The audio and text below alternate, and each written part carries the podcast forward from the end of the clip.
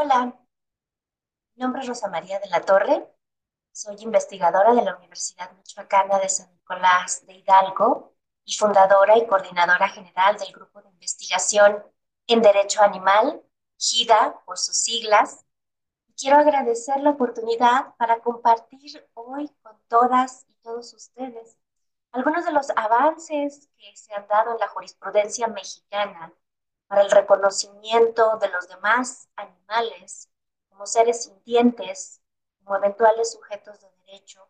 y estos esfuerzos que han abonado poco a poco a sentar bases para un litigio estratégico y cambiar la realidad de algunas especies en nuestro país. Si bien en México somos herederos de las cosmovisiones de los pueblos originarios, los cuales tienen una visión mucho más holística, no parten de esta brecha ontológica entre lo humano y lo animal. El proceso colonial en nuestro país vino a condenar a los demás animales al estatus jurídico, político y económico de cosas, de simples objetos de propiedad. Si bien en nuestro país desde el siglo XIX ha habido esfuerzos por reconocer que los seres humanos tenemos obligaciones morales, por lo menos indirectas, para evitar el sufrimiento y los tratos crueles e inhumanos de los demás animales. Encontramos en este siglo importantes esfuerzos como la prohibición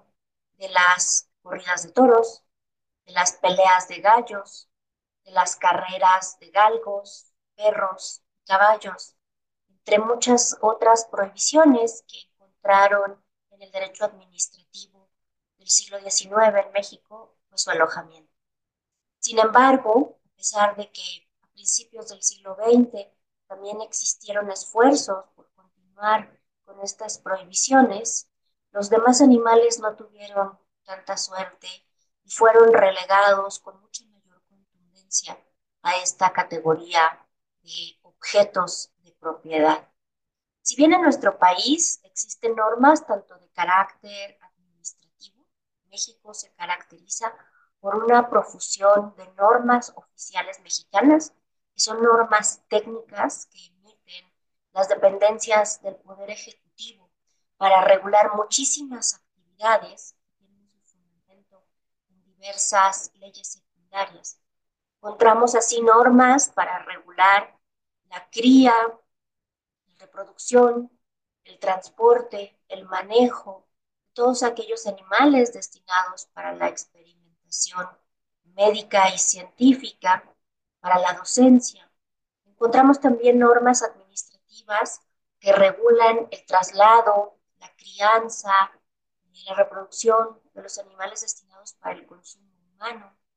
Existen normas oficiales mexicanas que pretenden regular el sacrificio o la matanza de animales en nuestro país. Como todos sabemos, el sistema político y jurídico de México es un sistema federal. Cada una de las entidades federativas tiene en sus códigos penales, la mayoría, eh, establecido el maltrato animal como un delito. Asimismo, encontramos leyes de protección y bienestar animal en prácticamente todas las entidades federativas a excepción de uno. Así, si observamos, encontramos esta profusión de normas jurídicas y administrativas, incluso constitucionales. La Constitución de la Ciudad de México ha establecido en su artículo 13 la protección de los animales y el reconocimiento de estos como seres sintientes dignos de respeto. Sin embargo, la realidad jurídica de los animales en México dista mucho de ser la realidad jurídica de sujetos de derechos. Sin embargo, hay luces importantes desde la jurisprudencia de nuestro máximo tribunal, la Suprema Corte de Justicia de la Nación, que es el máximo intérprete de legalidad y de constitucionalidad en nuestro país. Si bien durante muchos años este máximo tribunal consideró la protección de los animales como una parte intrínseca del medio ambiente, y resolvió una serie de litigios en ese sentido. A partir del año 2017 esto cambia drásticamente. con el proyecto de resolución 630 diagonal 2017, que fue proyectado por una de las salas de esta Suprema Corte. La litis que dio origen a, este, a esta resolución fue el juicio de amparo que interpusieron una serie de organizaciones que se dedican a la organización y el desarrollo de eh, espectáculos taurinos, como son las corridas de toros, las faenas camperas, los jaripeos, entre otros. Estos amparos derivaron de que en el año 2015 en el estado de Coahuila se hacen reformas a la ley de protección de los animales y en las cuales se establecen las corridas de toros como maltrato animal y por lo tanto se prohíbe su organización y su desarrollo dentro de esta entidad federativa, el Estado de Coahuila. En una primera instancia, el juez de distrito resuelve que proteger a los toros de esta crueldad y de este maltrato se trata de una protección al medio ambiente. Intenta hacer una interpretación extensiva del artículo cuarto de nuestra Constitución. Sin embargo, al impugnar esta sentencia, los taurinos, y llegar a la Suprema Corte de Justicia de la Nación, la Suprema Corte hace un ejercicio muy interesante, porque por primera vez en la historia argumentativa de nuestro máximo tribunal se hace una separación entre el derecho al medio ambiente y su protección y la protección al bienestar y cuidado de los animales. Este proyecto fue un proyecto revolucionario, porque si bien hace una interpretación del artículo cuarto de la Constitución, que es donde se establece la protección al medio ambiente como un derecho humano, esta Corte reconoce que en todo el texto constitucional subyacen una serie de principios constitucionales que pueden ser implícitos o explícitos. En este caso, la Suprema Corte encuentra que hay un principio constitucional implícito de protección a los animales, que es parte, junto con otros principios constitucionales, del Estado constitucional y de derecho mexicano. Es decir, para la Suprema Corte de Justicia de la Nación, en este proyecto, la protección de los animales es uno de los principios que sustenta el Estado democrático mexicano junto con, por ejemplo, el respeto a la diversidad religiosa, étnica, sexual, reproductiva, el respeto y la equidad de género, el respeto y la inclusión de los pueblos originarios y otros principios democráticos que sustentan nuestro sistema constitucional. También este proyecto eh, contiene un ejercicio de ponderación muy interesante que partiendo de la técnica de eh, la aplicación del test de proporcionalidad, hace una ponderación eh, para resolver los conflictos que se suscitan o las condiciones que se suscitan en el ejercicio de ciertos derechos humanos frente a la protección y respeto de este principio constitucional implícito. Así encontramos que en este test de proporcionalidad confronta el principio constitucional de protección a los demás animales con derechos humanos fundamentales, como pueden ser el derecho de acceso a la cultura, la libertad de trabajo y el derecho de propiedad. Sin embargo, si bien esta resolución pudo haber sido muy importante cuando estaba ya proyectada para sentencia, los taurinos, supongo que tuvieron noticia de cómo venía esta resolución y del impacto tan fuerte que iba a tener en su práctica a nacional, deciden desistirse de la demanda de amparo y entonces el asunto queda subyudice. Y el proyecto 630 de 2017 queda como eso, como un mero proyecto. Sin embargo, fue un proyecto muy importante que la Suprema Corte de Justicia de la Nación lo retoma en el año 2018, cuando resuelve la controversia 163 diagonal 2018 sobre la prohibición de las peleas de gallos en el estado de Veracruz. Muy parecido a Coahuila, Veracruz estableció en el año 2016 conjunto de reformas a sus leyes de protección a los demás animales y entre estas reformas incluye la prohibición de las peleas de gallos. Las organizaciones de promoción de peleas de gallos, y coloquialmente los galleros, como se les conoce en México, interponen juicio de amparo. En primera instancia, el juez de distrito responde de manera muy similar a como respondió el juzgado de distrito de Coahuila en el caso de los toros, asimilando la protección de los gallos a una protección al medio ambiente. Evidentemente, eh, los galleros impugnan esta resolución y llega a la Suprema Corte de Justicia de la Nación, la cual retoma pues, los argumentos de la resolución de 630 y vuelve a hablar de este principio constitucional implícito de protección y bienestar para los demás animales. También en el ejercicio de ponderación aplicando el test de proporcionalidad, encontramos que establece límites muy claros a los derechos humanos fundamentales señalados eh, con fundamento en la protección de los animales. Así, por ejemplo, por lo que establece al derecho de acceso a la cultura, en esta resolución la Suprema Corte afirma claramente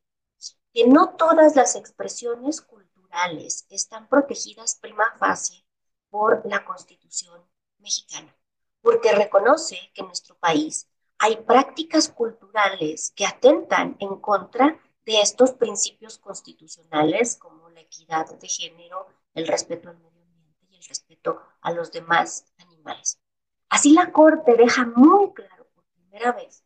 para que para que una expresión cultural encuentre protección en nuestra Constitución, tiene que ser una práctica cultural que promueva los valores de inclusión, justicia, paz y democracia. Y en este caso, las corridas de toros y las peleas de gallos no contribuyen para nada a estos fines democráticos de nuestro país y por lo tanto, argumenta la Corte, no se encuentran protegidas como expresiones culturales legítimas por nuestra Constitución.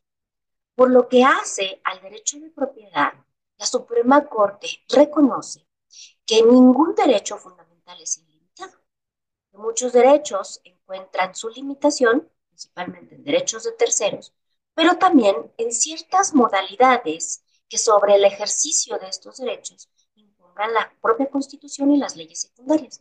En este caso, al tratarse de propiedad de seres sintientes, la Suprema Corte de Justicia de la Nación afirma que este derecho de propiedad no legitima abusar maltratar y a torturar a estos seres sintientes. Si bien esta es una de las partes de la argumentación de la Suprema Corte que podría ser más criticable, porque no consigue transitar hacia la descosificación, sino que sigue considerando a los demás animales como objetos de propiedad, sí es un paso muy importante a establecer ciertos límites en el ejercicio de este derecho de propiedad. Y al considerarlo como un tipo de propiedad especial y ya, si bien los animales no son considerados propiamente como cosas, sino como seres sintientes, eh, se ejerce sobre ellos una propiedad de manera limitada. Por lo que respecta a la libertad de trabajo o libre empresa que se contiene en el artículo 5 de nuestra Constitución, nuestro máximo tribunal también resolvió que es un derecho fundamental que encuentra ciertos límites en la propia Constitución y en la ley. Y que para que una actividad empresarial o laboral esté protegida por la Constitución debe tener fines lícitos y que el maltrato de un animal, la tortura de un animal, produciéndole sufrimiento innecesario, nunca podrá encontrar protección en la Constitución porque se trata de una actividad ilícita. Este es un punto muy importante que la Corte señala que todas las actividades de eh, tortura, crueldad o que provoquen sufrimiento innecesario a los demás serán consideradas como actividades ilícitas a la luz de la Constitución. Y lo que es importante también desde una visión crítica es observar la utilización de la palabra innecesario, porque entonces con esta utilización de este vocablo innecesario, la Corte deja salvo todas las crianza, reproducción de animales para el consumo humano, para la experimentación y para la docencia. Sin embargo, esto podría ser criticable. Esta resolución 163 de 2018, que fue dictada y que causó Estado y que es una resolución firme de la Corte, ha abierto puertas muy importantes para el litigio estratégico y para una paulatina desaparición de ciertas actividades en nuestro país, como las peleas de gallos y las corridas de toros. Tanto es así que en el año 2022 se resolvió el amparo número 80 diagonal 2022, en el cual se resuelve sobre la inconstitucionalidad de declarar las corridas de toros y las peleas de gallos como patrimonio cultural intangible del Estado de Nayarit. Si bien en la litis planteada lo único que cuestionó la querellante, que fue una asociación protectora, asociación civil de defensa de los animales, fue la constitucionalidad de las atribuciones que tuviera el Congreso del Estado de Nayarit para hacer estas, este tipo de declaratorias. La Suprema Corte de Justicia de la Nación no pierde la oportunidad para decir, si bien no me han preguntado esto, voy a responderlo. Responde, por un lado, a lo que se cuestiona la querellante, que es eh, señalar que las entidades tienen atribuciones para hacer este tipo de declaratorias de patrimonio cultural intangible, pero también de manera conexa, aunque no vinculante, señala que las corridas de toros, las peleas de gallos, son ejercicios eh, culturales que no encuentran protección en la Constitución, porque son ejercicios de crueldad y de maltrato animal que infringen un dolor, sufrimiento innecesario a las especies involucradas en este tipo de actividades. Así hemos visto en nuestro país que han emergido a raíz de esta resolución del año 2018 y especialmente a partir de que quedó ya como una sentencia firme al no ser impugnada en tribunales internacionales, eh,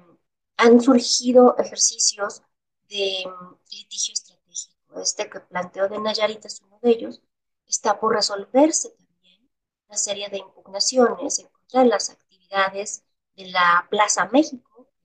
plaza de toros más grande de nuestro país, la Ciudad de México, y otra serie de litigios estratégicos que se han interpuesto en distintas entidades federativas para intentar prohibir y finalmente erradicar todo este tipo de ejercicios crueles hacia los demás animales. Estas son algunas de las luces que hemos visto últimamente en la jurisprudencia mexicana y esperemos que sigamos con este paso firme en favor del reconocimiento demás animales como algo más que simples cosas. Muchísimas gracias.